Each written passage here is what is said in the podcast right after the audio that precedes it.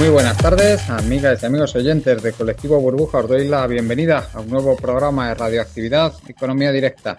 Hoy tenemos con nosotros a David del blog Historia, Economía, Filosofía. Buenas tardes, David, y bienvenido otra vez a nuestro programa después de unos meses de ausencia. Hola, buenas tardes. Buenas tardes a todos. Tenemos también a Rafael Íñiguez. Buenas tardes, Rafael. Hola, muy buenas tardes. Tenemos también a Oriol de la Dehesa. Buenas tardes, Oriol. Hola, buenas tardes. Hoy vamos a dedicar un programa monográfico a los aspectos técnicos y sobre todo geopolíticos de, la, de esta guerra que se ha desatado por el 5G y esta carrera por la implantación del 5G. Eh, vamos a empezar más bien por el tema técnico. en todo el mundo, creo yo, ya a estas alturas y por supuesto a la gente que nos escucháis habéis oído hablar del 5G. Eh, haciendo un breve resumen, se trata de, evidentemente, de la transmisión eh, inalámbrica de, datos, en que se consigue un ancho de banda muchísimo mayor que el que se conseguía con el 4G. Estamos hablando de, ya empezando a dar algunos datos técnicos, que se puede pasar de, de 100 megabits segundo a 10 gigabits segundo, podría ser la diferencia. Eh, otra ventaja que tiene es que el volumen que es capaz de datos que es capaz de soportar por eh, superficie es mucho mayor también. Si el 4G se quedaba en 10 gigabits por segundo y por kilómetro cuadrado, este multiplica por mil la cantidad de datos que puede transmitir, con lo cual no habría esos problemas de, en principio, claro, en principio, se entiende con el ancho de banda, con el uso de datos actual, no habría esos problemas de conectividad en aglomeraciones de público. La latencia es mucho menor, cinco veces menor, eh, dicen que va a pasar de los 25 milisegundos actuales a 5 milisegundos. También funciona con velocidades mucho mayores, eh, también puede conectar muchos más dispositivos por kilómetro cuadrado, la diferencia sería como mil veces más. también eh, se habla de que va a tener un 10% del consumo energético actual y, el, y también eh, la fiabilidad. También parece ser que la fiabilidad va a aumentar 10 veces, con lo cual se entiende todo esto podría tener multitud de aplicaciones, de lo cual eh, vamos a hablar, vamos a hablar ahora. Esta, esta, estas redes 5G ya se están desplegando, de hecho ya se están instalando antenas. Hay una auténtica carrera por este tema. Y bueno, Rafael, coméntanos un poquito, Rafa, a ver eh, más de los aspectos técnicos y de, y de qué utilidad, qué aplicación práctica va a tener esto, aparte de, de ver películas en, 4K o en 8K con el móvil si es que nos da la tarifa de datos para eso, que, ya se verá lo que nos cobran por el tema. Adelante. Bueno, eh, esto de la tecnología 5G en realidad es un tremendo salto eh, cuantitativo y cualitativo en lo que son las comunicaciones como las conocemos hoy y refiriéndonos principalmente a, las aplicaciones de comunicación, informática y control.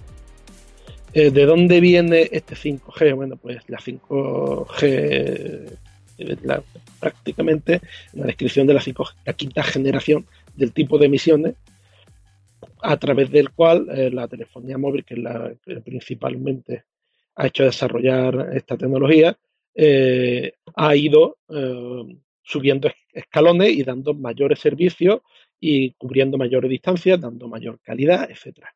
La 1G era prácticamente a través de, mm, eh, una comunicación eh, conformada en datos eh, binarios, informáticos. Antes la telefonía móvil era utilizaba ondas hercianas normales como la de radio, no había ningún tipo de codificación, ¿no? Y la 1G pues, empezó, creo que fue en el año 95, 96, ¿no? a venderse al público y bueno, pues hemos ido pasando a las, la 2G, 3G, no sé si recuerdan ustedes los teléfonos 3G, hasta la 4G, que es el que tenemos ahora mismo, que nos llega a una velocidad de un gigabit por segundo, se han ido aumentando las frecuencias, se han ido aumentando los canales, se han ido aumentando las coberturas, estas frecuencias han ido subiendo, con lo cual la penetrabilidad en edificios y en la cantidad de datos que se pueden meter en cada uno de esos gigahercios siempre es, el hercio es uno partido por segundo. Mientras más rápido iba, más frecuencia daba el reloj y más pulsos, más información era posible meter en cada ciclo de estos de reloj. Y bueno, pues hemos pasado a la, a 5G, que hablando comparativamente con respecto a la 4G, pues, por ejemplo, esa ahora se supone que va a ser 10 veces más rápida y se cree que va a llegar hasta los 20 veces ¿eh? más rápida, hasta los 10 gigabits por segundo. ¿no? Eh, está basado eh, a su vez en una serie de dominios de otras tecnologías accesorias a todo tipo de comunicación por radiofrecuencia, que es que, bueno, ahora le llaman ondas milimétricas de alta frecuencia. Yo fui radioaficionado, sigo siéndolo, es indicativo, y no sé si acordáis alguno, ¿no? De lo que era el VHF, el UHF, etcétera. UHF, que era 400 eh, MHz, ya era ultra high frequency, ¿no? Estamos hablando de 300 GHz, o sea, decir alta frecuencia, cuando ya llevábamos al UHF, ultra high, significa que hemos vuelto a reciclar totalmente el lenguaje para hablar del número tan eh, comparativamente tan grande con respecto a lo que consideramos alta frecuencia anteriormente y que ahora vamos a utilizar y vamos a aplicar. Esto evidentemente ha venido de la mano de que eh, si hay un, reloj que está emitiendo una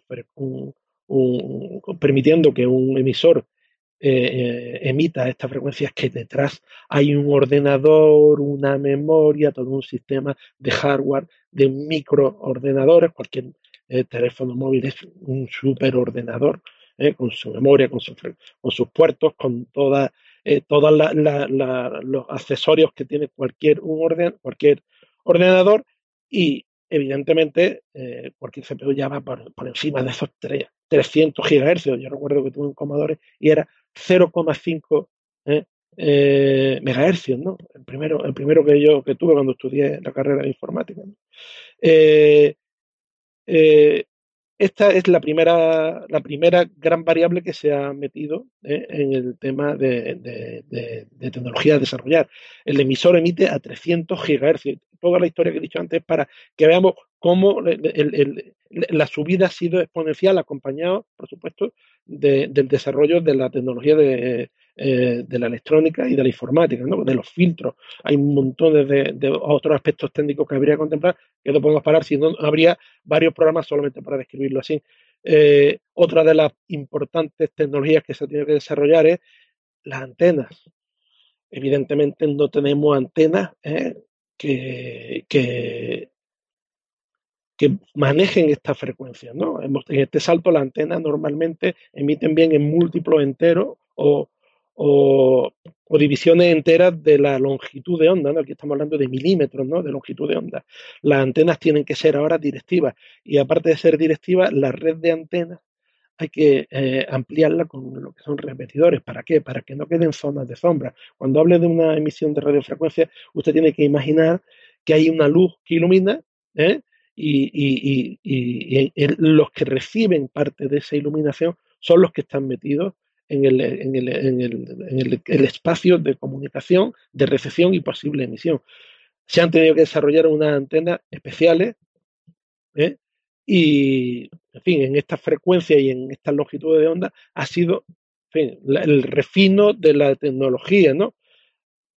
Cualquiera no tiene acceso a tecnología. Por ejemplo, solamente grandes eh, eh, eh, empresas de comunicación han tenido acceso a esto, a desarrollarlo, a todo lo que llevan trabajado detrás para poderlo hacer.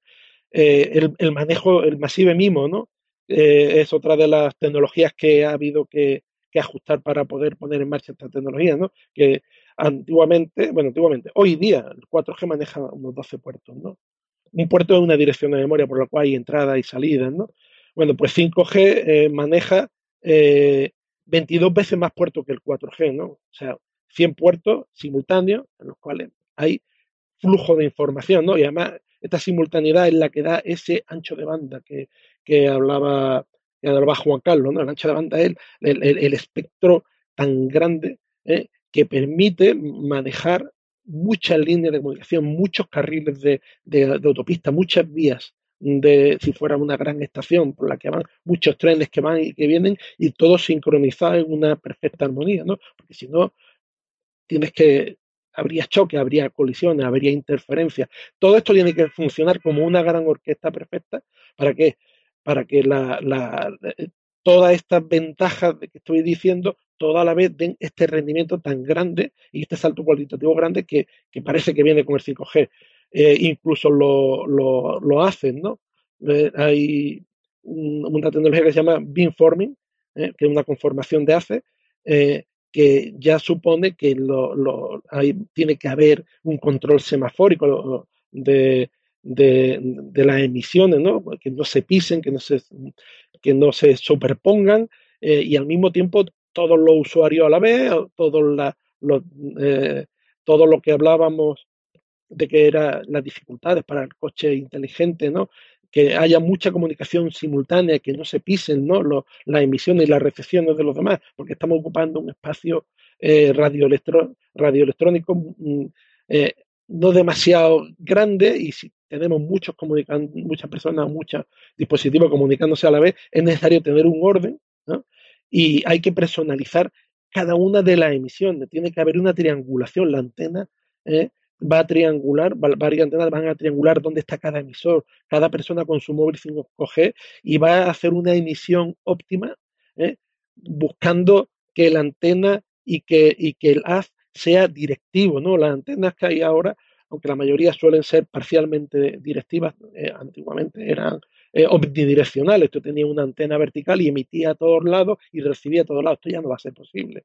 ¿no? Entonces tienes que tener esa tecnología también implementada en el móvil, también implementada en los repetidores, también implementada en, cada uno de los dispositivos que va a manejar esto. Y después otro de la, de la tecnología antigua, pero no fácil de manejar, porque para empezar necesitas mucho espacio radioeléctrico, el full duple. Ya no va a haber simultaneidad de emisión o de, o de recepción, ¿no? O sea, vamos a tener un canal bidireccional permanente, principalmente permanente porque va a ser mutante, una vez va a hacer eh, emisión, otra vez recepción, pero cuando sea necesario emitir y recibir a la vez, eh, vamos a, ir a, la, la, tecnología full duple. Full duple es que al mismo tiempo se está emitiendo y recibiendo en dos frecuencias separadas ligeramente, con lo cual eh, la comunicación es absolutamente bidireccional y además no va a ser, eh, no va a haber choques de paquetes en la misma frecuencia, no se van a pisar. Todo esto mejora que requieren una gran tecnología más el software de manejo, más los terminales, ¿eh? van a conformar pues toda esta ah, mm, funcionalidad y, prestación que pretende dar la 5G porque eh, se ha pegado pequeña la 4G porque hay tantos usuarios y las antenas están, hemos llegado al tope de, la, de, la de, absorción de los servicios que eran capaces de dar, la 4G se ha quedado eh, mm, saturada, ¿no? O sea, tú ahora mismo intentas en un evento eh, comunicar, un evento, te quiero decir, un concierto, un, un fin de año, intenta todo el mundo comunicar a la vez y satura una antena, satura el espacio radioeléctrico, satura la los espacios de comunicaciones, saturan los servidores. ¿Por qué? Porque es demasiada información con una serie de vías delimitadas y cuantificadas pequeñas para el volumen de red que pretendemos tener. ¿no? Y entonces por esto nace este 5G, que tecnológicamente ha sido una inversión muy, muy grande en dinero, necesitaba todo un suelo de ingeniería muy grande y un potencial de, eh, de, hardware y de superestructuras, ¿no?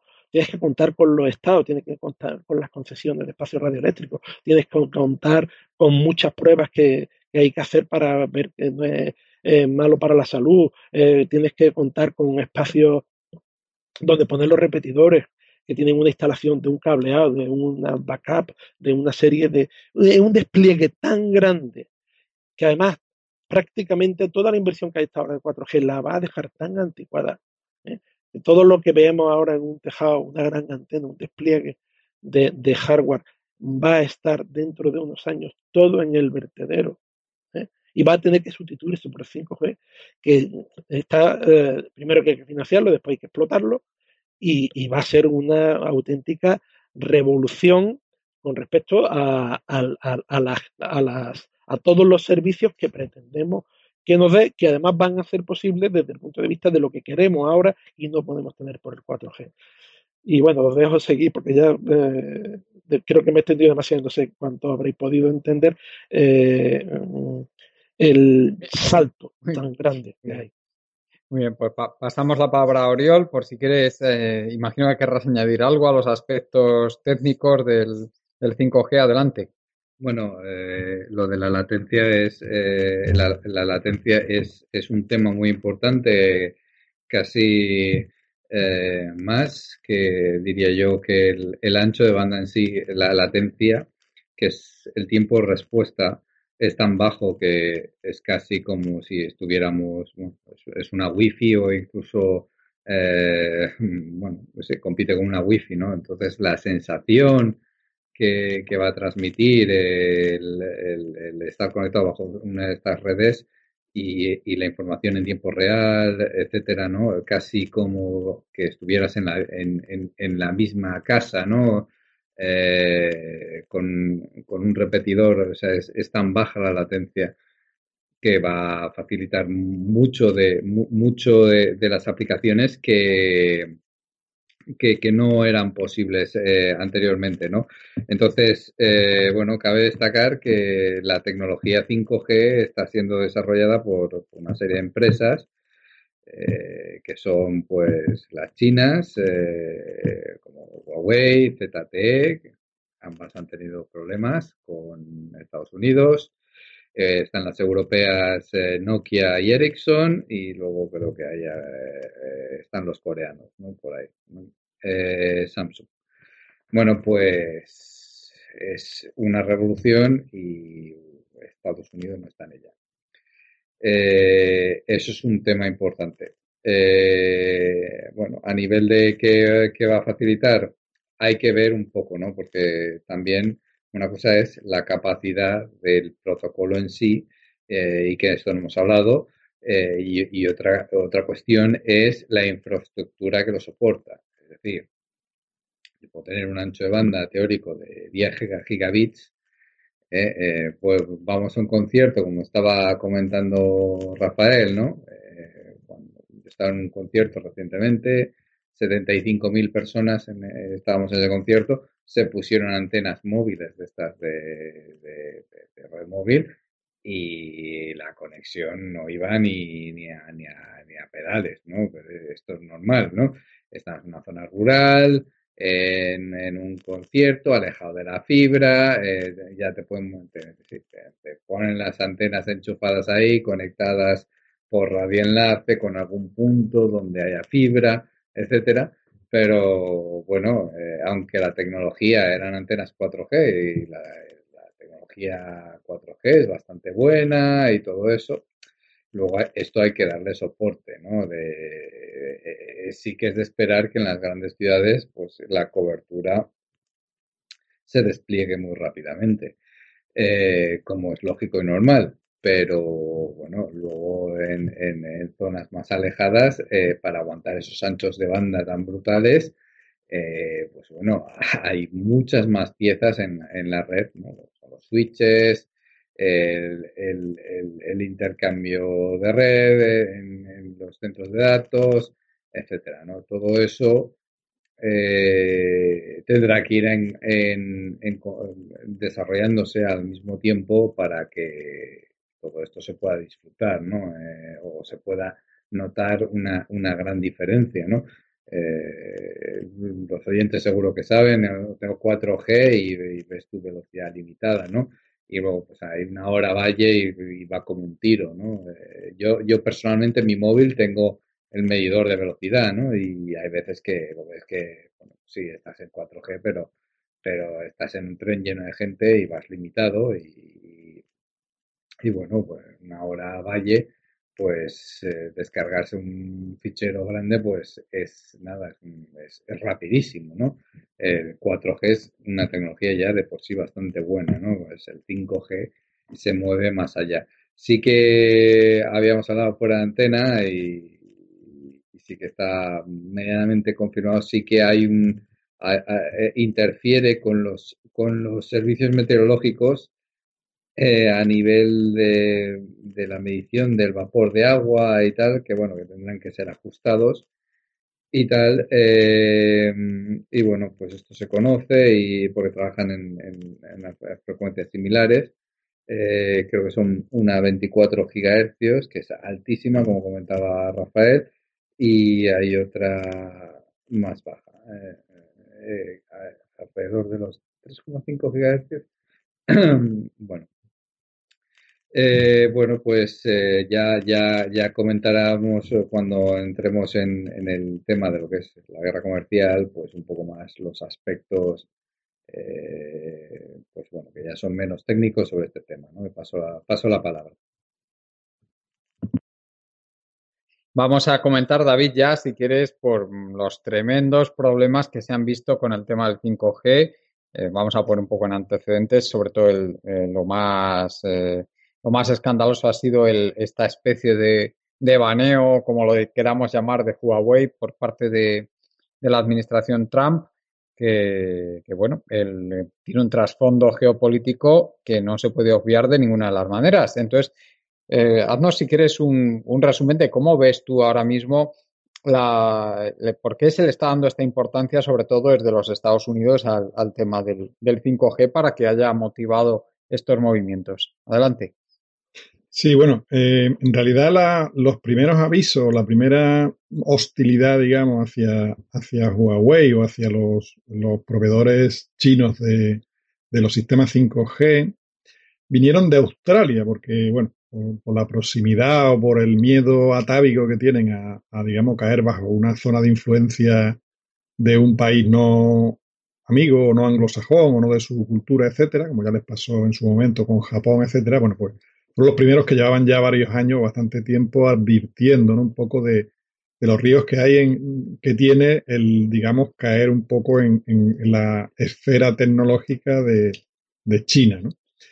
En realidad, bueno, pues mm, lo que hemos hablado ya en algún programa hace ya tiempo de, estas cosas, eh, digamos, la globalización ha ido bastante bien, digamos, al, al imperio, por decirlo claramente, mientras China se dedicaba a proveer mano de obra barata y, bueno, permitir los enjuagues fiscales que todos conocemos que se hacen cuando se tiene deslocalizada la producción, etcétera. el dumping laboral, el dumping medioambiental, el dumping fiscal que ha permitido la globalización tener el éxito que ha tenido, entre comillas, para las clases altas, ¿no? Con el deterioro después para las clases trabajadoras de todos los países occidentales y también para lo de, lo, de China, porque en China hay un 20% que se beneficia y un 80% que nada de eso, o en México, donde queramos hablar. Entonces, el, el, tema fundamental ahí es que una vez que China empieza a industrializarse, bueno, pues empieza ellos a desarrollar su propia, su propia tecnología, como ya hicieron en su momento Japón, o hicieron Corea, etc. Lo que pasa es que por la entidad de ese país, el tipo de gobierno y la entidad que tiene, digamos, no es fácilmente manejable, mm, digamos, desde, el punto de vista de Estados Unidos. O sea, no, forma parte, digamos, de, de, las provincias del imperio. ¿no? De Japón, bueno, tiene, su, tiene unas cuantas bases militares allí. Es un país que, digamos, es controlable perfectamente por, la, por Estados Unidos. Eh, Corea, por ejemplo, bueno, Corea es un país completamente, tiene 30.000 o 40.000 soldados americanos. Eh, continuamente desplegados allí. Un país que prácticamente sigue los dictados de Estados Unidos al extremo, o los países europeos, ¿no? Aquí en España, ¿qué podemos decir de España, no? Tenemos un, antiguo que fue, en primer lugar, bases no OTAN fuera y después fue uno de los halcones de, los secretarios de la OTAN, ¿no? Que promovió la campaña de bombardeo de Yugoslavia, de toda la infraestructura industrial de Yugoslavia, etc. ya conocemos la historia, sabemos como los políticos españoles, mm, digamos, obedecen el dictado. Pero eh, China es algo distinto. China es un país que tiene bueno, un, gobierno que, digamos, no, no, es fácilmente controlable, una nación inmensa con una capacidad ya demográfica y ya industrial impresionante y que, bueno, pide su sitio, digamos, en, el poder en el mundo, ¿no? empieza, empieza ya a, a, medida que ha ido creciendo, yo creo que era algo inevitable en el tiempo, entrado en competencia con, con Estados Unidos, que era la el único, eh, el país más poderoso del mundo y el único que, bueno, nadie le discutía su capacidad. tema de, los sistemas de comunicación, eh, los, sistemas de, las redes sociales, todo lo, que, todo lo que rodea Internet, no solo la infraestructura de comunicaciones, sino en general todo, desde los buscadores, etcétera, está totalmente imbricado en la, en el, sistema de dominio. O sea, eh, cuando uno, por ejemplo, ¿no?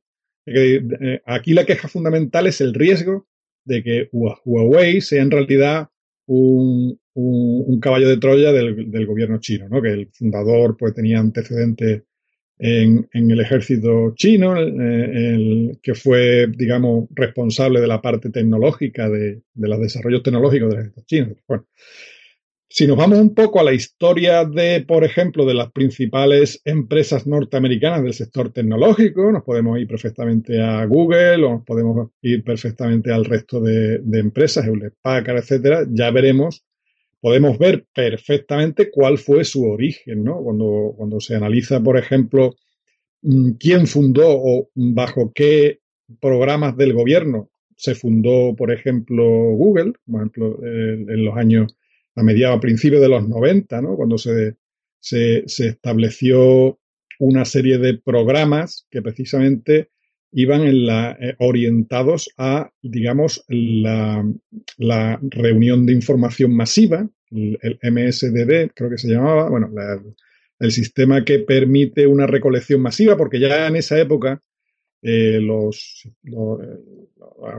las corporaciones de defensa de Estados Unidos, los, organismos de defensa, eh, de inteligencia en particular, ya estaban pensando en el futuro de, en el futuro de Internet como eh, un campo, digamos, entre comillas, de, para controlar o para, digamos, conocer o llegar a, digamos, a, controlar un poco las narrativas que se pudieran establecer en el mundo, poder Mm, seguir y sacar información de los usuarios, etcétera. ¿no? Ya estaba imbricado completamente en los sistemas de defensa, sacar información de, de potencias adversarias, digamos, manejar un poco la opinión pública, todo eso estaba ya en, el blueprint de, de, cuando se empezaron a hablar de estos temas, ¿no? Entonces, bueno, pues eh, hay en particular un, un proyecto que se llamó el IRI barra 96 barra 31952, que es una serie de ayudas de, estatales que se hicieron para el establecimiento del Massive Digital Data System, que fue alentado por el DARPA. DARPA es el sistema o el organismo de defensa de Estados Unidos que creó Internet. O sea, Internet se creó como una red que sobreviviera a un ataque nuclear y que permitiera la intercomunicación de nodos e independiente, o sea, que no hubiera una red en anillo, tal, o, perdón, en, estrella o una red lineal, sino que cada punto pudiera mantener la, comunicación con otro punto independientemente a través de las rutas que se puedan establecer entre ellos, cualquier ruta que se pueda establecer entre Una arquitectura de, comunicación punto a punto, etc. Bueno, pues eh, la DARPA y el NSF fueron los que, digamos, dieron los fondos, etcétera. Igual en general Silicon Valley. Silicon Valley en general nació por, por el sistema de defensa de Estados Unidos, la, famosa ayuda de, Stanford, de, la universidad, en, los programas, por ejemplo, como el Minuteman, los, misiles Minuteman, los misiles Polaris, eh, los Trident, todos los desarrollos de eso se hicieron por las empresas tecnológicas de Silicon Valley. Eran unas empresas duales, digamos, que tenían un uso tanto civil, como una parte civil, como una parte militar. O sea, el, todo prácticamente es casi sin excepción. La mayor parte de las grandes corporaciones de Estados Unidos han, digamos, nacido en parte con, proyectos que tenían una doble faceta, eh, militar y, civil, ¿no? Y en particular la zona de Silicon Valley, que ha sido siempre, ahí está la base de Vanderbilt, etcétera, ha sido un, punto donde, digamos, se han desarrollado todos los sistemas de control de misiles, todo el proyecto Apolo, todo lo que son lo, todo el gran conglomerado tecnológico que ha permitido a Estados Unidos pues, estar siempre en, la, esfera militar en, primacía ¿no? con respecto al resto de países. O sea, en general, y por eso se sabe a través de las revelaciones de, la NSA, de Snowden, etcétera, el programa, por ejemplo, el programa PRIS, PRISM, donde, bueno, todas las empresas tecnológicas han colaborado en la recolección de datos de sus usuarios, como Microsoft, Yahoo, Google, Facebook, YouTube, Skype, AOL, Apple, etc. O sea, digamos que no se puede separar, no se puede separar en absoluto eh, ese tipo de corporaciones y, lo que es el, digamos, el, poder o la, capacidad de Estados Unidos de control del mundo. No, no es posible separar una cosa de otra. De hecho, Estados Unidos no lo hubiera permitido si hubiera sido de otra manera. Es demasiado importante. Eh, es un tema que, digamos, es el control completamente de, la información, el control de, la, información y de la forma en que se distribuye y el control de las personas que, interactúan con esa, con esa información. ¿no? Forma parte de, digamos, del, núcleo duro de lo que es el control y del poder en general en el mundo que se establece ahora a través de ese canal, a través del canal, por ejemplo, de, Internet.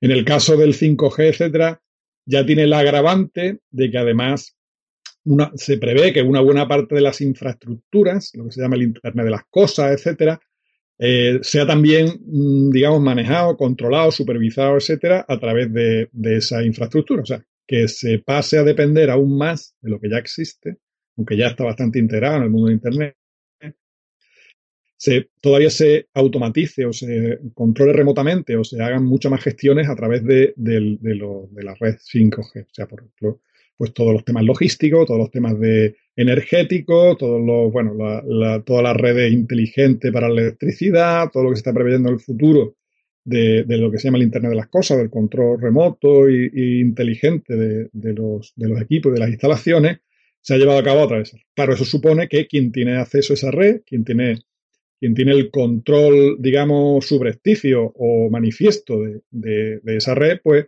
tiene un poder inmenso de poder, por ejemplo, un país entero dejarlo fuera de juego, ¿no? De destruirle su, sistema eh, energético o dejarlo, bueno, o de agua o de lo que sea, ¿no? Digamos, puede ser utilizado, digamos, para fines. Eso, bueno, evidentemente los, los americanos han caído en que eso es un riesgo porque eh, con toda seguridad, como ya lo han demostrado todas las revelaciones de, de, Wikileaks o de Snowden y de la NSA, etcétera, es algo que ya está en, el mundo. O sea, ellos sospechan de Huawei y de, las empresas chinas porque en realidad ellos tienen ya esas puertas traseras y tienen todo eso controlado. Por eso en otros países, por ejemplo, también están, eh, tienen servidores o tienen infraestructuras sobre todo la parte militar, que no depende en absoluto de, del extranjero, de, este tipo de empresas, ¿no? de buscadores, bueno, de, infraestructuras que vienen de Estados Unidos, etc.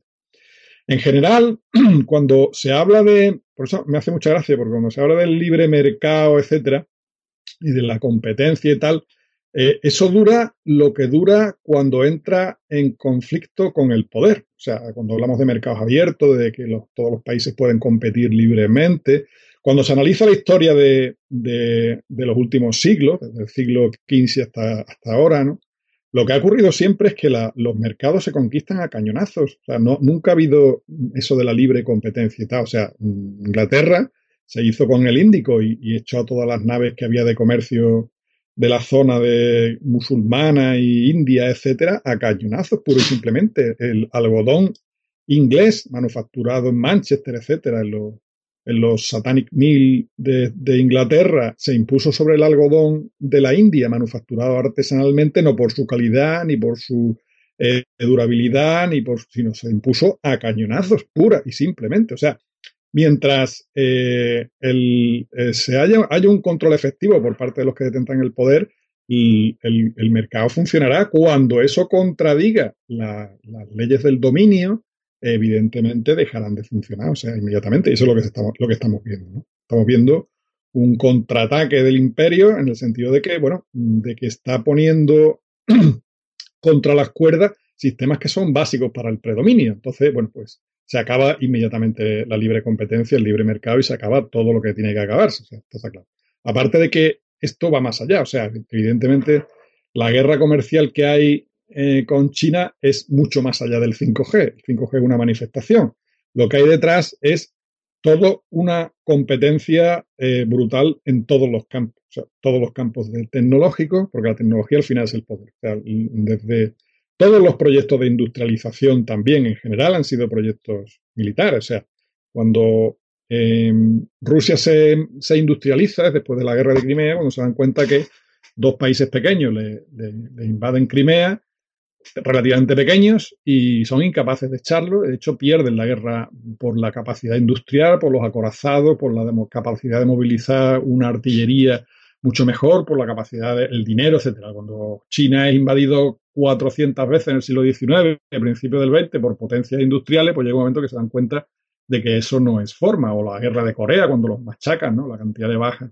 O, o Japón, cuando llegó el Comodoro Perry, entonces, cuando los países se dan cuenta que la, impresionante capacidad que tienen los países occidentales, empezando por Inglaterra y terminando por el último, de arrasarlos, pues eh, establecen un proyecto, un proyecto industrial porque es un proyecto también de soberanía. Y empieza a ser un proyecto de soberanía. Y eso lo hacen todos los países al final si no quieren ser colonizados. Y un poco, pues eso va en la, en la, en la, en la línea de lo que va todo esto. Esto va porque eh, Estados Unidos y una determinada parte de la hay otro, otro componente también, que es un tema componente populista, popular, etcétera, que también eh, la globalización la intenta frenar, pero hay otra parte que llamo que es de predominio, o sea, que una parte de, que hay que parar los pies a China, ya China está haciendo un verdadero peligro contra el poder norteamericano, como pasó en el caso de Alemania con Inglaterra, las guerras mundiales, o, o tantas veces repetido en la historia, el caso de Inglaterra contra España, etcétera. Anteriormente, siempre las segundas potencias, pues, que al final es difícil evitar un, conflicto, ¿no? Y, un poco eso es lo que, lo que yo veo, ¿no? Aparte de, de los temas tecnológicos en sí, lo que ahora mismo está, aquí latente es el control, ¿no? De, el control de la, de la, de, la información, que es ahora mismo en el siglo XXI, en la manera en que se distribuye es el, el poder quizás fundamental que hay. Eh, Rafael, eh, ¿tú cómo ves este conflicto geopolítico? ¿Crees que Estados Unidos tiene posibilidades de realmente hacerse con el dominio del, 5G o cómo ves las, las posibilidades que puede tener tanto China, Europa, etcétera? Adelante. Mm, en realidad ahora mismo los que poseen esta tecnología y tengan el control de lo que se, está, se está fabricando empezando por eh, los robots o el hardware necesario para poner en marcha todo este sistema que hemos descrito, es quien tiene la sartén por el mango. Evidentemente, a las pruebas me remito, entiendo que Estados Unidos no lo tiene, porque toda la fábrica del mundo de tecnología está en Corea, está en Japón, está en China principalmente, está en Taiwán y, bueno, eh, sobre todo en lo que es en, la gran producción. Evidentemente, los militares del Pentágono tendrán a su disposición esta tecnología superior para todo lo que es su armamento, pero en este caso ya no se trata de, como decía David, ¿no? de conseguir a cañonazo con drones poder conquistar eh, determinados objetivos militares económicos, que siempre son económicos, ¿no? Eh, en este caso se, la, batalla es global, ¿no?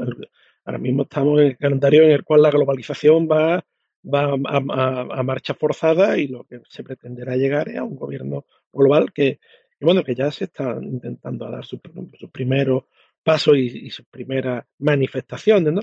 Solamente hay que pensar en, volviendo a, a, lo que supone esta 5G, ¿no? 5G supone que tienes que tener nuevas tarjetas, nuevos terminales, nuevos servidores, nuevos switches, nuevas antenas, una estructura de red mucho más rápida que lleva controladores en cada uno de los componentes y curiosamente estos, estos dispositivos todos tienen un, bot, o sea, un, arranque, un, control inteligente en su propia en su propia definición, ¿no? ya no enciende un switch, arranca un switch porque un switch un switch de comunicaciones que han ido variando de precio según se iban pasando a un G, a 10G, ¿no? De, gigabits por segundo, son ordenadores, ¿no? Todos estos dispositivos, todas estas, todas estas maquinaria que va a estar ahí debajo, son inteligentes. Son en sí un ordenador cada uno. Y no solo va a hacer comunicaciones, comunicaciones lo va a hacer, pero en ese firmware, ¿eh? en esas puertas traseras que va a tener, te estoy diciendo las que se han pensado que se va a poner, eh, está esa inteligencia artificial que va a servir a su amo, evidentemente. Ese firmware, aparte de manejar paquetes y de triangular usuarios y de subir y bajar potencia y de mover un relé y, hacer una dirección de la onda hacia un, hacia un terminal de un señor que está a unos metros en una plaza o en un quinto piso, va a servir a su amo. Vamos a tener muchísima latencia, ¿eh? muchísima latencia, muchísima eh, eh, mm, eh, espacios temporales muy pequeños para, para, poder manejar la información, va a ir todo muy rápido y, todo, ese, todo, todo ese poder que tiene de manejo de información va a ir no solo a la comunicación, va a ir a, como el otro día, la noticia ¿no? de, de, las, la apuesta que metían la, la, aplicación en los móviles y le decía en qué bar había eh, emisión de partidos de fútbol sin licencia, ¿no? Sin el permiso de los usuarios, ¿no? Que tenían los micros abiertos y las cámaras abiertas para saber y la posicionamiento GPS abierta. O sea, van a jugar a su favor. Estoy hablando de una, licencia de, emisión de partidos de fútbol cuando en, en, juego está muchísimo más, ¿no? O sea, todo lo que es el potencial de un terminal a mi servicio, captando posición, eh, captando variables de ambiente, captando mensajes de temperatura, eh, eh, captando imágenes, captando audios, captando mm, todo lo que sea capaz de hacer, porque vamos a tener un hiperordenador en cada terminal. Eso va a servir a su amo. Y, y cuando yo te dé un chip que tenga un centímetro por un centímetro, que yo no tengo ni idea de lo que va a hacer, y me lo está mandando un fabricante de, un país que, con el cual tengo una batalla comercial, ¿qué me puede estar metiendo, nunca mejor dicho, en ese caballo de Troya que me está llegando por contenedores a cada uno de los súbditos eh, o ciudadanos de cada uno de los países donde va a estar? Y hay algo todavía peor. Esto es lo que va a hacer y queremos que va a hacer. Pero ¿cuántos bugs, cuántos agujeros potenciales va a tener por el cual va a ser posible el robo de datos? Porque Vamos a irnos al F-35, el nuevo avión norteamericano, este de despegue vertical que no puede comprar España y que necesita para poder hacer hacerlo operar en, los navíos, ¿no? O sea, lo que más ha encarecido este avión, independientemente de la ingeniería eh, de, propulsión y demás, ha sido el software. Y los problemas que ha dado el software. Porque, claro, hay un nivel de complejidad tan, tan, tan, tan, tan grande que ya es lo que hace y lo que no sabemos qué hace. La informática tiene que hacer lo que tiene que hacer y no hacer lo que no tiene que hacer. Y nadie tiene claro que con esta tecnología que se está haciendo tan rápida no va a hacer lo que no tiene que hacer, voluntaria o involuntariamente. Entonces esto es como el club de las armas nucleares, esto puede ser para mí y para mis colegas, ¿no? Eh, yo no puedo permitir que un, equipamiento que me va a permitir manejar drones militares o drones no militares o desarrollarlo, tenga, me, me, deje a mí en la prehistoria de la arma, pero ya, ya no es el arma de, que dispare balas, ¿no? El arma de robo de información, en el, arma de, de, manejo de dispositivos, en el arma de capacidad de reacción de, mercados. Mm, eh, en, la, eh, recuerdo la bolsa de, Nueva York, que estaban todos los edificios Ah, de alrededor saturado de operadores que querían la fibra óptica, y, estamos hablando de velocidades de la luz, ¿no? Querían lo, hace de fibra óptica lo más corto posible para que cuando una persona compre allí o venda acciones y le dé intro, o un bot allí le dé intro eh, el, ordenador para comprar o vender valores sea más rápido que el que tiene al lado. Y como ya tienen la tecnología al máximo, ya estamos mirando que tenga 100 metros menos de fibra óptica, con lo que esto supone en, en, en, nada. O sea, la, la, competencia ya es como la Fórmula 1. Vamos a tener que poner detrás de la coma mucho, mucho, mucho cero para que sea significativo una cifra que me permita ganar. Entonces, ¿quién, eh, como ha dicho muy bien dicho David, la tecnología lo es todo? O sea, la caza, la, o sea, ¿qué, qué, oportunidad tiene cualquier depredador o superdepredador animal de esconderse de un cazador que tiene mira, fibra óptica, sensor de no sé qué. O sea, eh, eh, o sea, es tan fácil como poner un dispositivo en la marca, marcha, localizarlo, que le apunte y que lo mate. ¿no? Y esto es lo mismo cuando van a mirarte tus hábitos de compra, lo que ganas, cómo te mueves, por qué te mueves y, y, hacia dónde van esos metadatos que van pegados en las coletas de cada paquete que enviamos y que luego se procesan, ¿no? Para ver qué es lo que se mueve, cómo se mueve y anticiparme, ¿no? Es como un gran mapa de predicción meteorológica, pero las predicciones las quieren hacer con las personas, con los usuarios, con los países, ¿no? Entonces, este 5G con respecto al 4G, la posibilidad de implantarlo, de manejarlo, de manejarlo intencionada o, torticeramente, es la supremacía absoluta. Es la supremacía absoluta.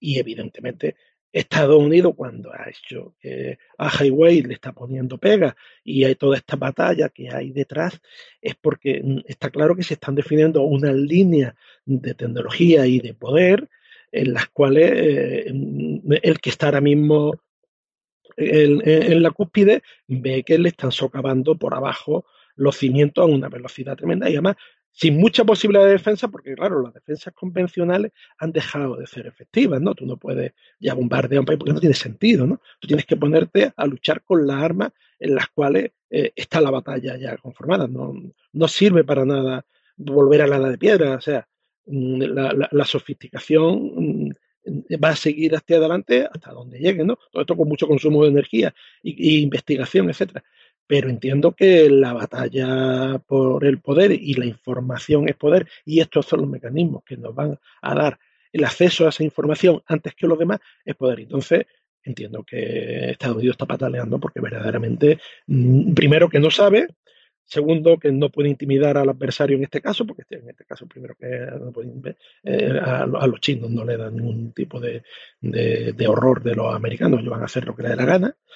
Y bueno, pues esto va a estar muy interesante porque, claro, eh, mm, esto se está desarrollando. El 5G, esto ha sido el primer paso. Primer paso de implantación. Ahora va a tener un refino impresionante.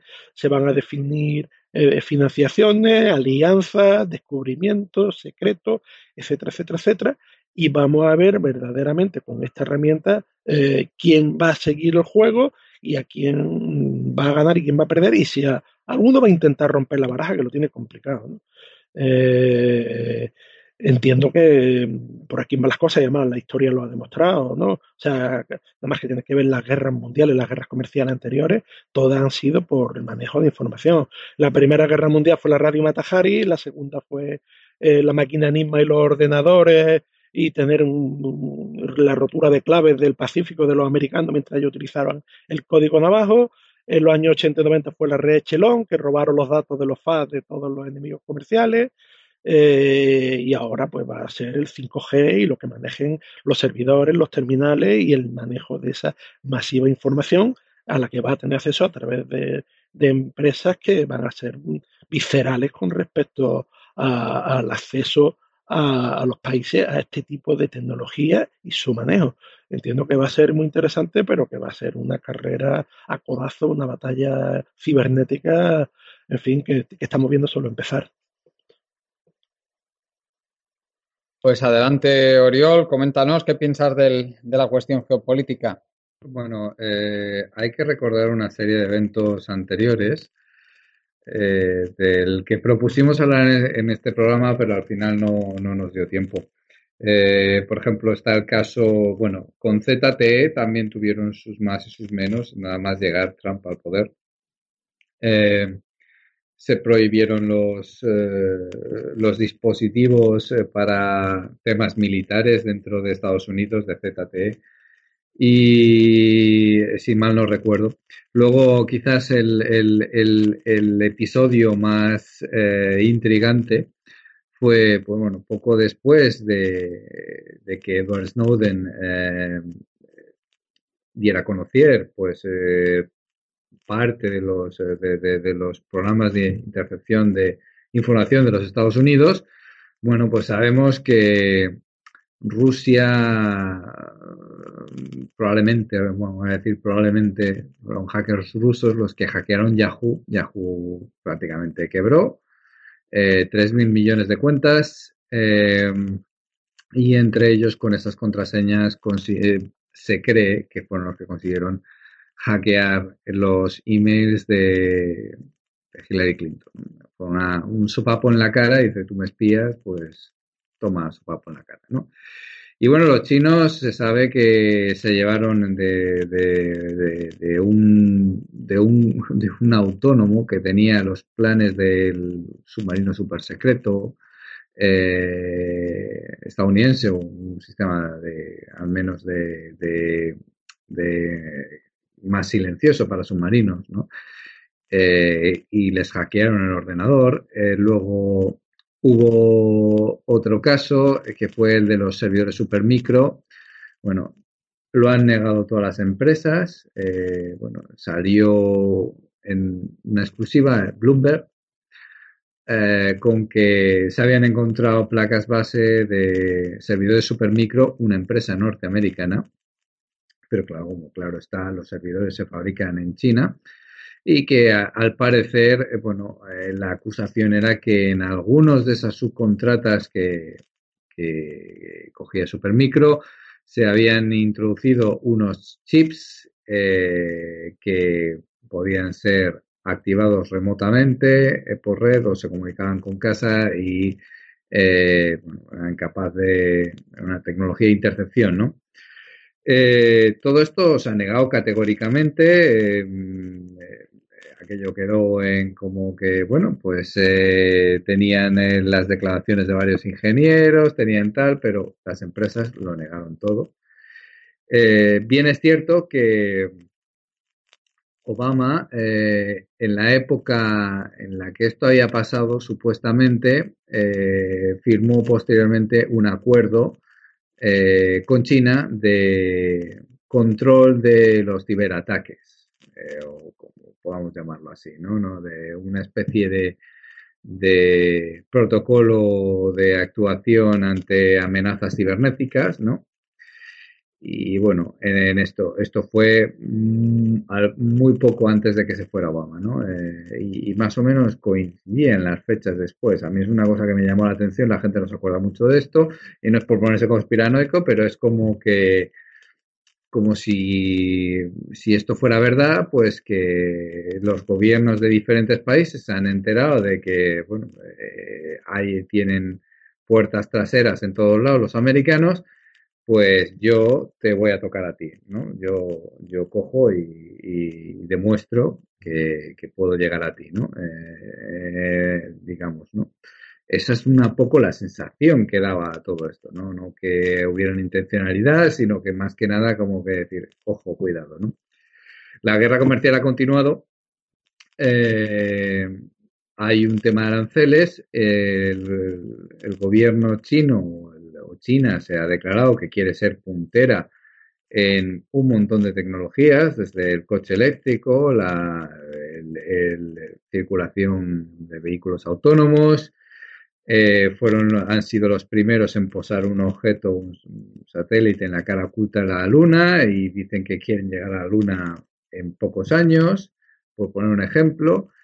Y bueno, el estilo chino es un poco diferente porque China no es como no tiene una voluntad de conquistar o de intervenir militarmente en países exteriores, ¿no?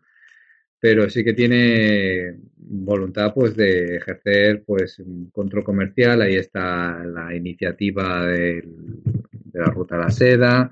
Eh, bueno eh, e, en ese sentido pues China se va haciendo cada vez más más potente más eh, bueno el, el, dragón empieza a rugir no y esto empieza a ser una cosa imparable no entonces pues eh, la forma que ha llevado China lo del 5G eh, ha levantado bastantes sospechas, ¿no? Porque en muchos países donde han ido a ofrecer el 5G, ¿no? Huawei, eh, bueno, pues se han ofrecido diciendo, bueno, es que no podemos, cuando dicen, es que esto nos costaría actualizar las redes, tal, no sé qué, ellos se ofrecen a actualizar las redes a nivel nivel de infraestructura, todo lo que hay debajo, redes de fibra óptica a precios muy económicos y muy bajos. Esto ha empezado a causar, em, es una de las razones por las que ha causado suspicacias en, en algunos países,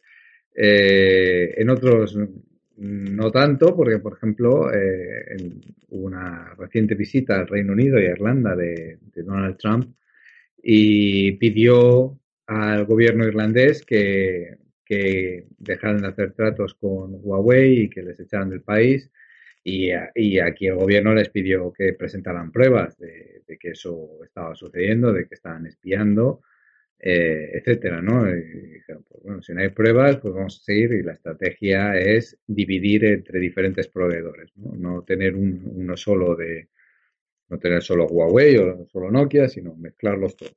Eh, y bueno, es una cosa que a nivel, a nivel técnico eh, hay preocupación, por los hackeos de hardware serían los más difíciles de, evitar, ¿no? También son las cartas más poderosas de las que tirarse, ¿no? Porque como todo, eh, si esto fuera una partida de cartas, pues el hackeo de hardware es como tirarse el comodín, ¿no? O el, as, ¿no? Eh, si te pillan, estás en un gran problema. Eh, Intel ha hecho cosas muy raras últimamente y su imagen de marca está muy dañada, eh, o sea, dañado. Eh, ahí siguen, pero, pero, ah, pero tiene un impacto. O sea, utilizar esas cartas siempre es, hay que ser consciente de que si Huawei decidiera poner puertas traseras en su red 5G y todo eso, pues para, no sé, saber con quién se acuesta el ministro de primer ministro para hacer una presión o tal, pues es un riesgo muy grande, ¿no? Porque entonces se podrían ver en, problemas muy serios, ¿no? Y, con la circunstancia actual, ¿no?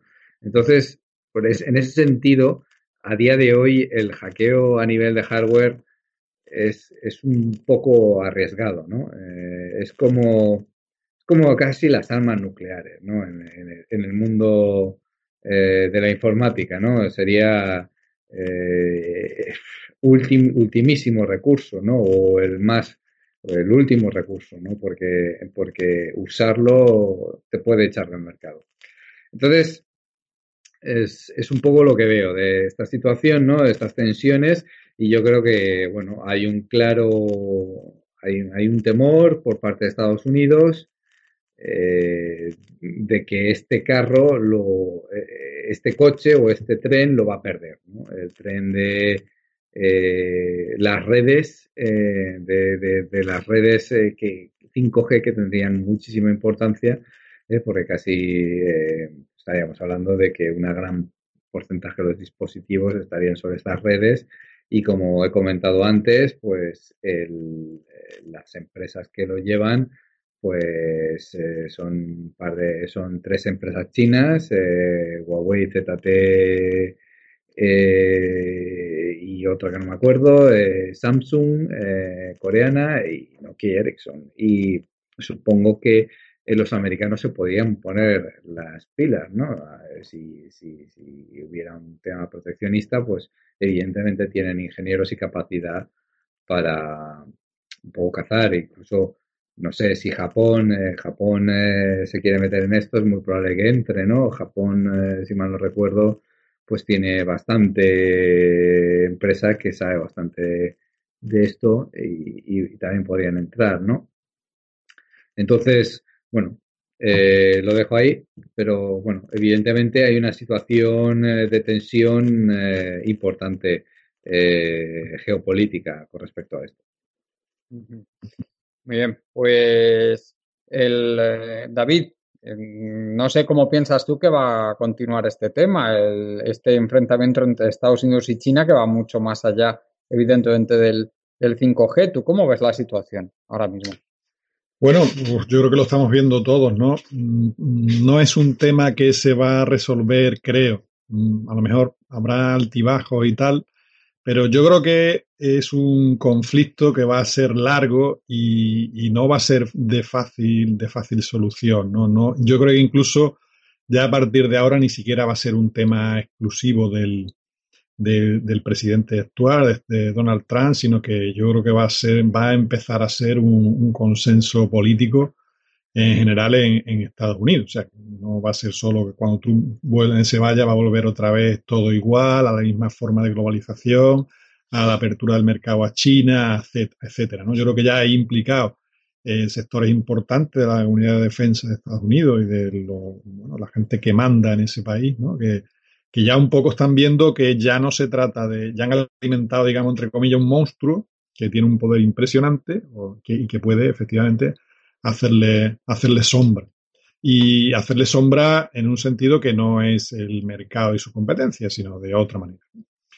Yo el caso de China eh, es un caso muy curioso porque se conoce que es una cultura completamente diferente a, a la europea en su manera de también de expandirse por el mundo, porque eh, todos los imperios europeos primero han hecho un control del mar, o sea, primero han ganado una guerra o han tenido un enfrentamiento naval brutal y después se han hecho dependientes, digamos, de buena parte de sus recursos, como puede ser el caso de España, o puede ser el caso de Holanda, cuando bueno, le ganó un poco la mano a, a España en el siglo XVII, después Inglaterra, etcétera, que se hizo su imperio marino y digamos que consiguieron, pues, sobre todo Inglaterra al final, pues, digamos, sí, ser dependiente de, un imperio ultramarino donde le proveía de muchos recursos, pero tenía la herramienta para sostenerlo. El caso de China es una de las, sus grandes debilidades que yo veo, ¿no? China importa del orden de 11 millones de barriles de petróleo. Pero es que cuando tú miras en un mapa mundi la ruta que tienen que hacer los petroleros para llegar a China y las bases americanas y de aliados de aliados totales, o sea, incondicionales de Estados Unidos, que hay por el camino, te das cuenta del problemón que tienen. O sea, porque eh, tienen que pasar por el estrecho de Malaca, que pasan también el 20% del crudo del mundo, y el, y, el Golfo Persio. O sea, tienen que pasar por, dos zonas que están absoluta, radical y totalmente controlados por Estados Unidos.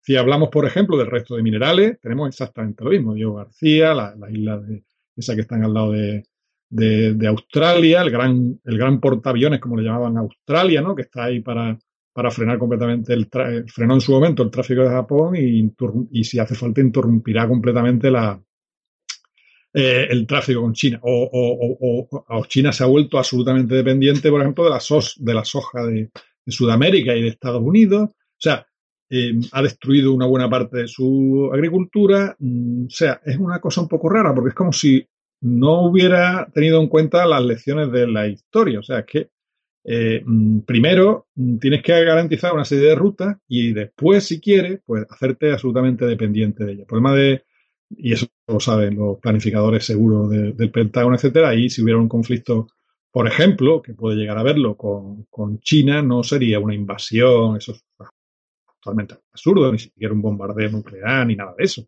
Consistiría, yo creo, básicamente en un bloqueo de materias primas, básicamente como hicieron en Japón, y esperar que haya un cambio de régimen y que se disuelva completamente el régimen, el régimen chino, que se venga abajo completamente toda la macroestructura moderna que han construido totalmente no resiliente. ¿no? Yo creo que un poco es lo que, lo que a lo mejor mm, puede llegar a ocurrir si, si, hay algún tipo ahí de, la proliferación y el enfrentamiento continúa. Hay gente que dice, bueno, por ejemplo, en el caso este de, los, de Huawei y de lo que ha hecho Google, etcétera, bueno, que, han, que, han, que van a prohibir que Huawei pueda tener las actualizaciones de Google, etcétera, que lo han tomado como un escándalo. Entonces, bueno, pues ya hay quien dice por ahí que, bueno, eso va a despertar las conciencias de los coreanos, de los japoneses, de los chinos y se va a formar una especie de, nuevo, de, otro sistema operativo que va a trabajar al lado de Android. Bueno, analicemos por parte, ¿vale? Corea no va a hacer nunca jamás absolutamente nada que eh, pueda enfurecer a Estados Unidos, ni Japón, porque tienen el, el, bully, tienen el, eh, el gran temor, lo tienen justo al lado. O sea, eh, Corea, digamos, entre comillas, es un estado satélite de Estados Unidos porque ha dependido su independencia de la buena relaciones y las armas de Estados Unidos, o Taiwán, o Japón incluso. Japón tiene un miedo total al, al ascenso de, China, como Australia, como Filipinas, como... Entonces, el, la India, dice, no, la India, seguro que la India se pone de acuerdo y desarrolla un sistema operativo para el tercer mundo. India ha tenido varias, varias guerras en el año 62, miles de soldados indios murieron luchando contra los chinos por la zona de los conflictos fronterizos que han tenido tan bestiales en el Tíbet y en la zona de allí con, los chinos. O sea, vamos, hay que tener mucho cuidado porque eh, el imperio puede estar, empezar a estar en decadencia, pero tiene una capacidad, todavía conserva una capacidad militar, tiene 11 cuerpos aeronavales disponibles para manejar la cosa. O sea, por ejemplo, cuando dice, no, es que Europa le va a plantar cara, bueno, le han plantado cara, por ejemplo, el caso de Irán. ¿Cuántas empresas siguen eh, ahí trabajando en Irán, en los pozos petrolíferos, desarrollando y tal? ¿Cuántas? ¿Cuántas empresas europeas? Y, le han y, en Huawei están por ver, porque ya los americanos han amenazado con que cualquier país que desarrolle una infraestructura 5G con Huawei puede ser que quede fuera completamente de los sistemas de inteligencia, de compartir la inteligencia, etcétera, de los Estados Unidos.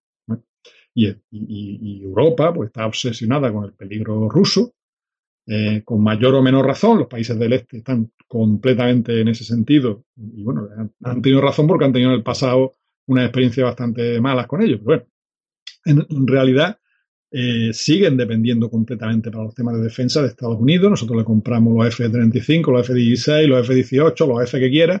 A Estados Unidos se lo vamos a seguir comprando y vamos a hacer lo que en un momento dado pues, el, emperador diga. ¿no? Y podrá ser más o menos público, este más bocaza y lo dice más públicamente.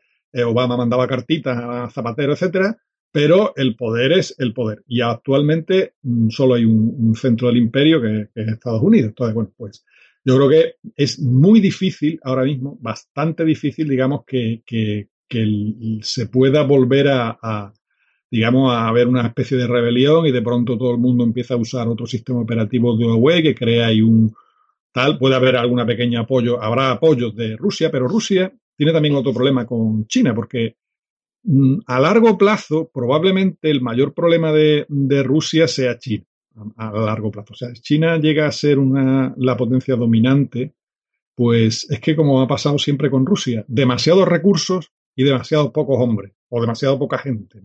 Tienen demasiados recursos en un país demasiado grande y abajo tiene el subcontinente asiático que hay 3.000 millones de personas. O sea, vamos a ver, eh, tiene, tiene, Rusia tiene geoestratégicamente también un cierto problema con China, sobre todo bueno, con el tema del cambio climático y tal, que lo que se sospecha es que la parte donde los cultivos van a hacer mejores, donde se puede vivir tal, es precisamente en, la parte norte de, Asia, no la parte sur, y se esperan desplazamientos que pueden ser grandes.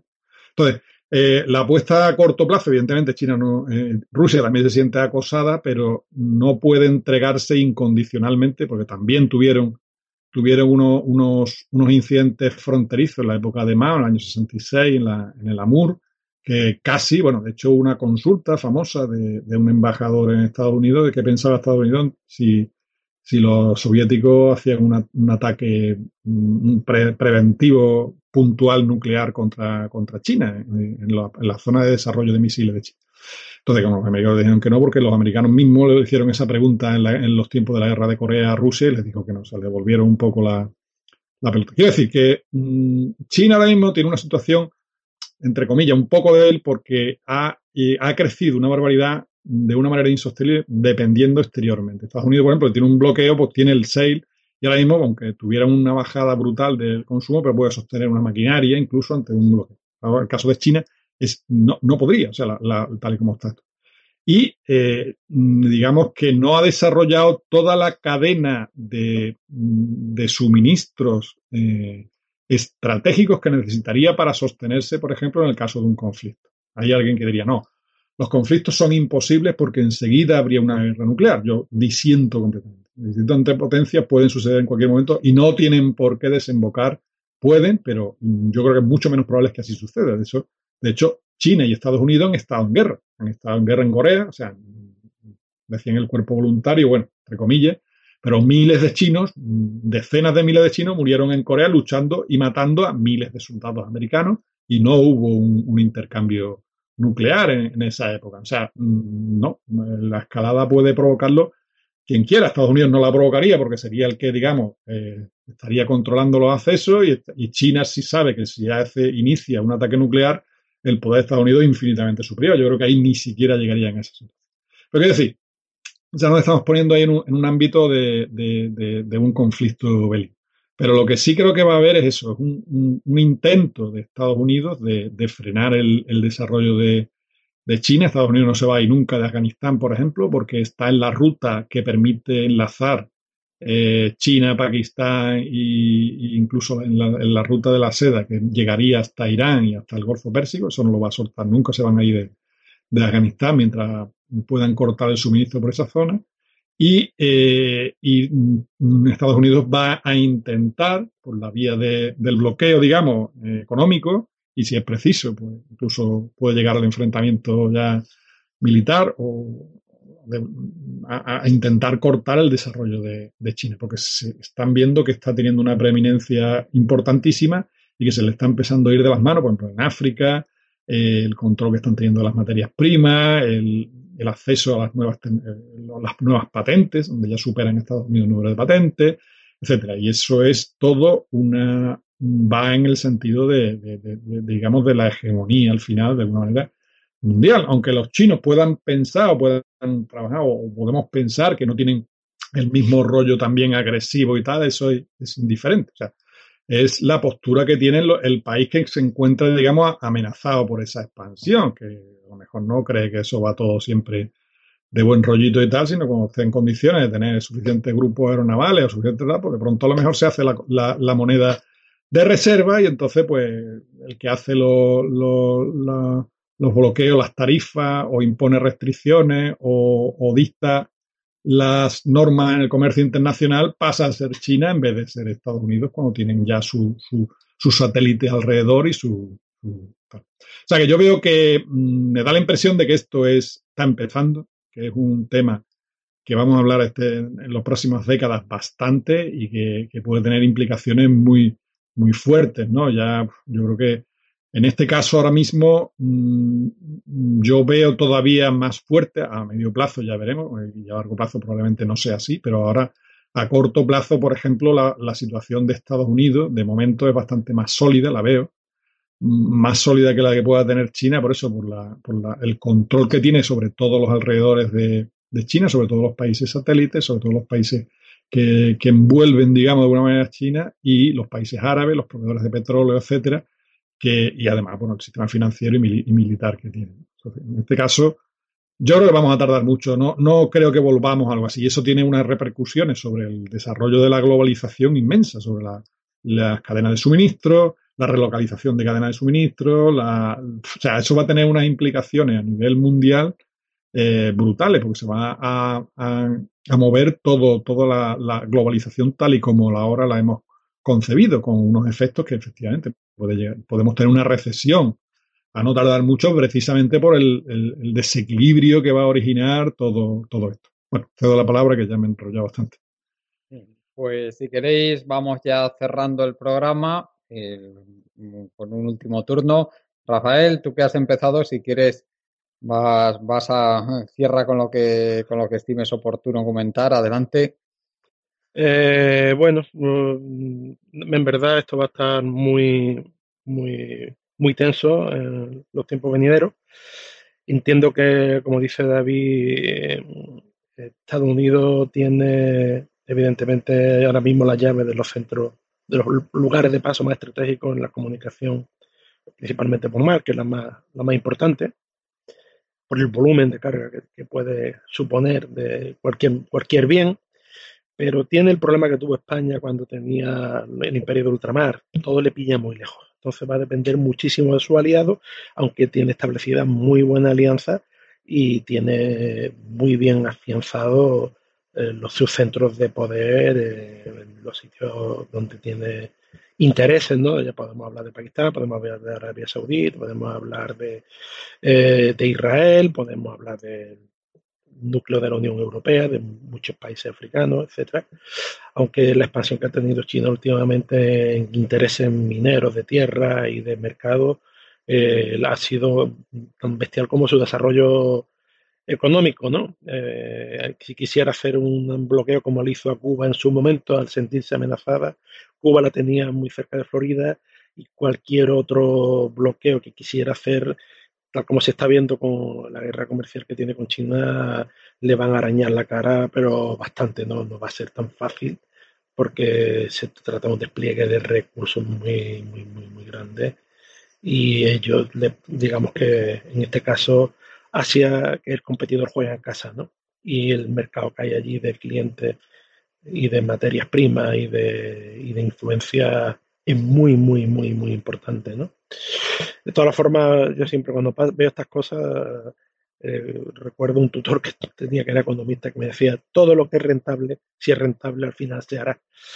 Entonces, bueno, pues tal y como estamos con la globalización, con los mercados y con el tipo de guerra económica que tenemos y hablando de rentabilidad, evidentemente esto va a derivar por lo que la tecnología, la oportunidad, la estrategia y la información permita a un buen jugador anteponerse al otro. No entiendo que, el enfrentamiento directo militar está muy, muy, muy, muy limitado, salvo escaramuza y bloqueo y, y baja, fin, no, no deseadas, ¿no?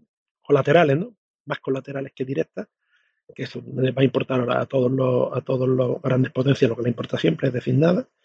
Y entiendo que, bueno, que eh, estos son hitos y este hito del 5G con el control que supone sobre la información y las comunicaciones, pues va a ser decisivo para la nueva conformación del poder mundial en, en los, principalmente en las próximas décadas, ¿no? Si no sale algo, el 6G o el 8G o el 10G, como los Apple, ¿no? Que ya vamos ya le cambiarán los números por letras. Pero bueno, que entiendo que esto es el principio de una batalla que está por definir absolutamente. Eh, bueno, pues también me aprovecho ahora para despedirme ya, que lleva mucho tiempo de programa. Muchas gracias por invitarme y muchas gracias a los oyentes al próximo día. Eh, Oriol, si quieres comentar algo más antes de ir terminando. Sí, yo nada, nada, decir que yo creo que el tema chino no se puede parar. Eh, es, un, es un movimiento con muchísima inercia que, que van a, van a el, el, el, mundo va a ser, eh, o ya lo es, pero el mundo va a ser cada vez más multipolar y, y bueno, eh, evidentemente, eh, pues bueno, intentarán ejercer el poder eh, que puedan, ¿no? Que les dejen, ¿no? Y bueno, yo creo que a la larga Estados Unidos lo tiene bastante bien porque, bueno, ellos en el fondo al final controlan el continente americano, que realmente está lejos de todo y que, bueno, eh, es, es, es, una parte del mundo bastante suficientemente grande y bueno, eh, en ese sentido, pues, eh, pues bueno, cada vez van yendo, los americanos cada vez van yendo más a la suya y bueno, ahí queda también varias incógnitas, ¿no? Como sea la relación de Europa tanto con los Estados Unidos como con Rusia y, pues yo creo que al final eh, Rusia y Europa se están condenadas a entenderse y bueno, eh, eso se irá viendo en el futuro cómo va evolucionando todo, ¿no? Pero eh, evidentemente esto, esto no ha, no ha, hecho más que empezar, ¿no? Eh, también con el tema de Huawei, los chinos eh, amenazaron con cortar el grifo a las tierras raras, no hemos hablado de eso, ¿no? Pero eh, bien, es, es, cierto que los chinos tienen una necesidad muy grande de materias primas, pero también son casi los únicos productores o, eh, o, tienen la mayor parte de las tierras raras, ¿no? si, si, mal no recuerdo, ¿no? Es un porcentaje altísimo, ¿no? Entonces, bueno, eh, de, una, de, una guerra comercial, esperemos que no vaya más de eso, ¿no? Pero eh, normalmente no suele llevar nada. Y nada, me despido y muchas gracias por invitarme y hasta la próxima. Gracias, Oriol. Y David, si querías comentar algo más antes de acabar.